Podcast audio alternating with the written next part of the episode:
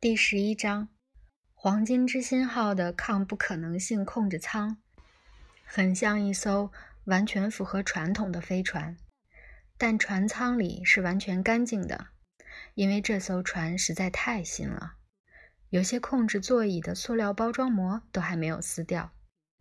控制舱基本上是纯白色的，呈长方形，尺寸如一家较小的餐馆。事实上。控制舱并不完全是长方形的，两面较长的墙壁向着船尾方向，略有曲度，但保持平行。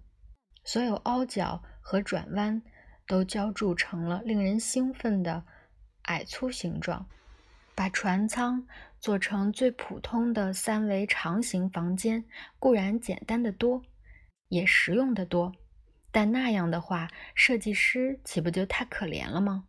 看看现在控制舱的模样，拥有强烈的目的感，让人看了就兴奋。大幅面的视频屏幕占满了凹进去的墙壁，底下是控制和导航系统的操作面板。有个机器人意志消沉地坐在角落里，闪闪发亮的雾面钢脑袋。松松垮垮的垂在闪闪发亮的雾面钢双膝间，这机器人也相当的新。尽管构造的如此美丽，打磨的如此锃亮，但不知为何，它大致与人类相似的躯体上有某些部分，怎么看都让人觉得配合的不太对劲儿。事实上，那些部分都配合的完全正常。但机器人的举止中有些东西在说，他们应配合得更好一些。赞法德·毕博布鲁克斯在船舱中紧张地踱来踱去，几只手在闪闪发亮的器具上擦来蹭去，不时发出兴奋的咯咯笑声。翠莉安坐在那里，趴在一组仪器上读着数字。扩音系统将他的声音传送到全船的各个角落。一比五，正在下降。他说：“一比四，正在下降。一比三，一比二，一比一，概率回到了一比一。我们已经恢复正常。重复一遍，我们已经恢复正常。”他关掉麦克风，随后又打开，浅笑着继续说：“如果有什么事情您仍然无法应付，那都是您自己的问题了，请放松，很快就有人来接你们。”赞法德不耐烦地吼起来：“翠莉安，他们是谁？”翠莉安转动座位，面对着他，耸耸肩。只是几个咱们在太空里搭上的家伙罢了，他说，在经过 ZZ 九负 Z 阿尔法区域的时候。是啊，很好，崔利安，你的想法非常的贴心。赞法德抱怨道：“但你真觉得在眼前的局势下这样做很明智吗？我是说，咱们正在逃跑什么的，半个银河系的警察这会儿。”都在背后追，咱们却停下来让搭车客上船。不错，你的风度在十分里可以拿十分了，但明智程度却是负好几百万，你说呢？他恼火地敲打着一块控制面板。翠莉安总是在他线下任何重要按钮前轻轻挡开他的手。赞法德的脑子里有各种优良品质，比方说锐气闯劲儿、故作勇敢、自高自大，但在机械方面却非常笨拙，随便打个夸张的手势就可能将飞船炸成碎片。翠莉安越来越怀疑，他之所以过着如此狂野而成功的生活，是因为。他从来没有真正理解过他做的任何事情有何意义。赞法德，他耐性十足地说：“他们漂浮在太空中，毫无保护措施。你总不至于希望他们丧命吧？”啊，你知道的，不希望，不怎么希望。可是，不怎么希望，难道要看人等死？可是什么？翠莉安把脑袋往旁边一歪。呃，也许等会儿会有人让他们上船，再多等一秒钟，他们就死了。正是如此，所以要是你费神稍微多思考一小会儿，这个问题就不存在了。让他们死掉，你难道很开心？呃，你知道，也不怎么开心。可是，再说了。翠莉安转回去，继续面对控制仪器。不是我搭他们上船的，这话什么意思？那是谁搭他们上船？这艘飞船？什么？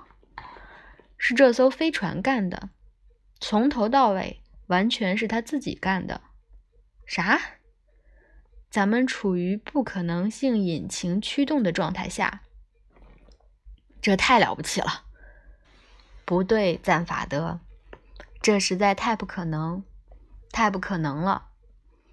呃，好吧，听我说，赞法德。翠莉安拍拍他的胳膊，别担心那些外来人。照我说，只是随便两个什么家伙而已。我这就让机器人下去找他们，把他们带到这儿来。喂，马文。角落里，机器人的脑袋。猛然举了起来，随即机不可察地摇晃了几下。机器人慢慢起身，那动作仿佛它比实际上的重量还要多出大约五磅。接着，机器人开始穿过这个房间。外部观察者会觉得他为此付出了九牛二虎之力。机器人在崔利安面前停下。视线直穿他的左肩而过。我认为有必要让你知道，我此刻感到非常郁闷。”机器人说，他的声音低沉而绝望。“哦，天哪！”赞法德嘟囔着，跌进了座椅。“很好。”翠莉安用富有同情心的明快音调说。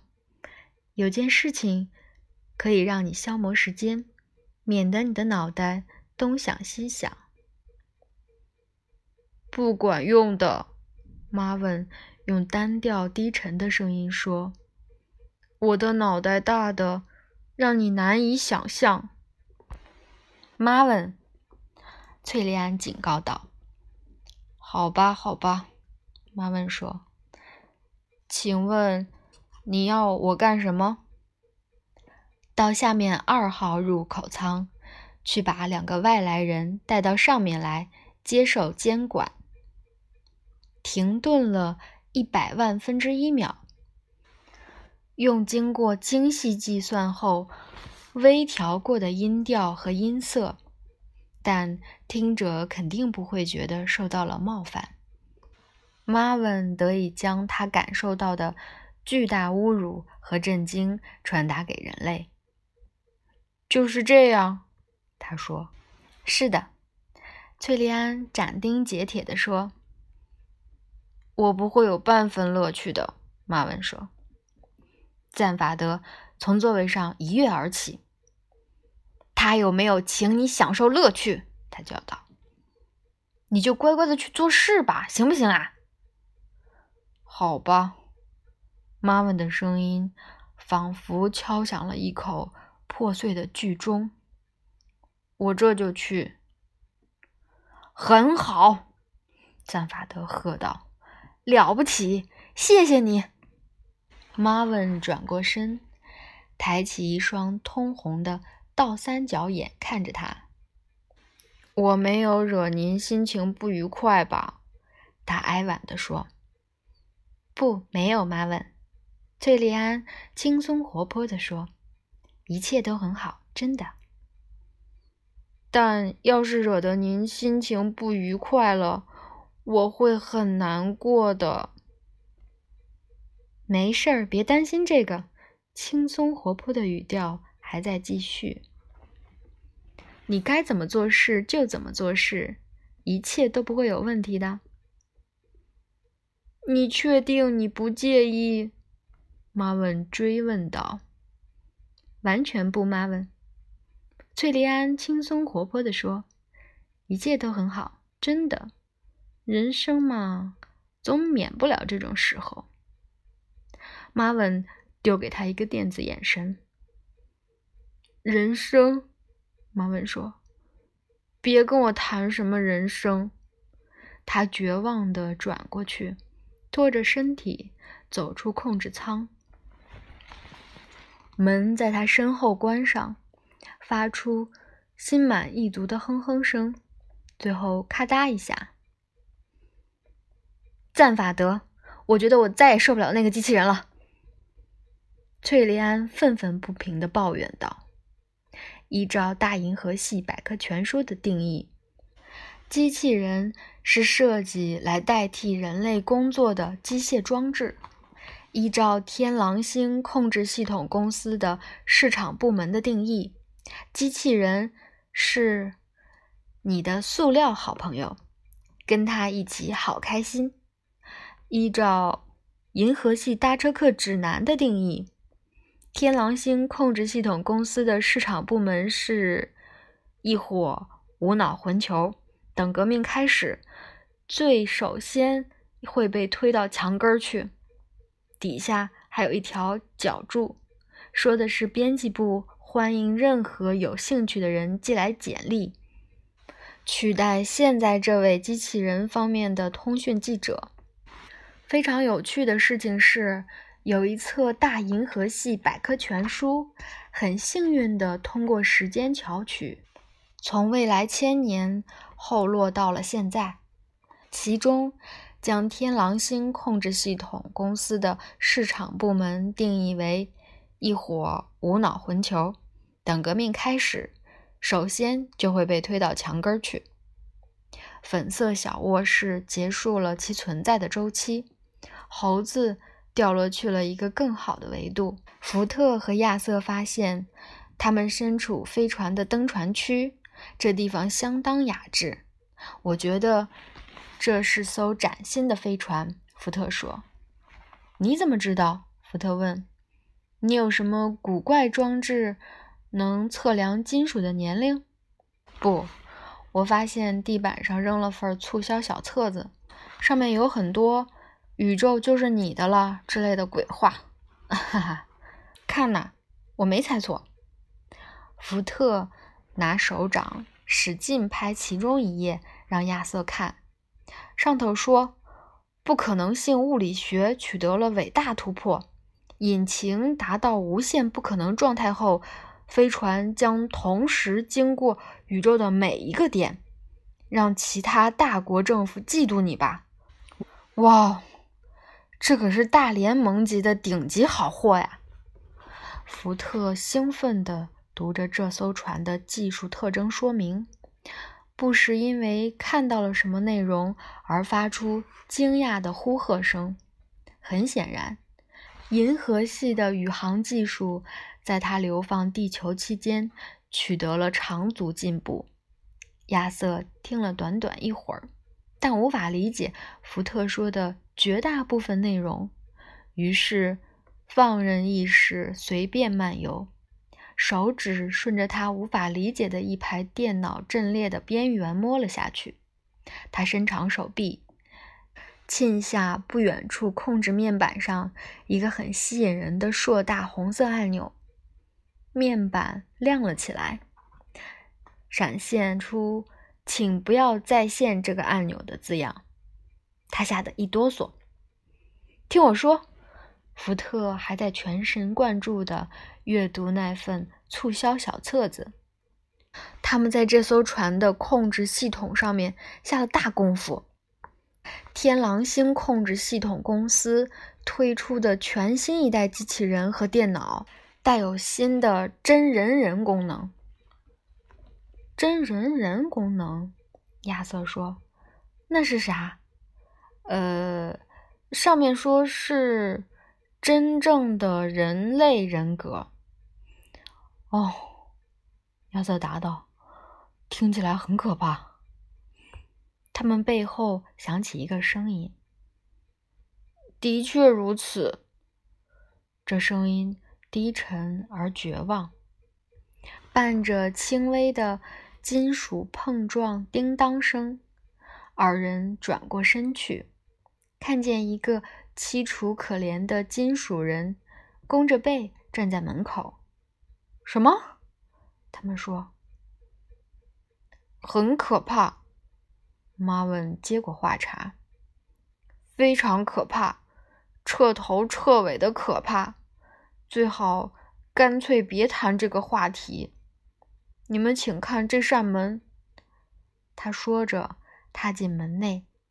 他模仿着促销小册子的语气说话，讽刺回路接入了他的语言调节器。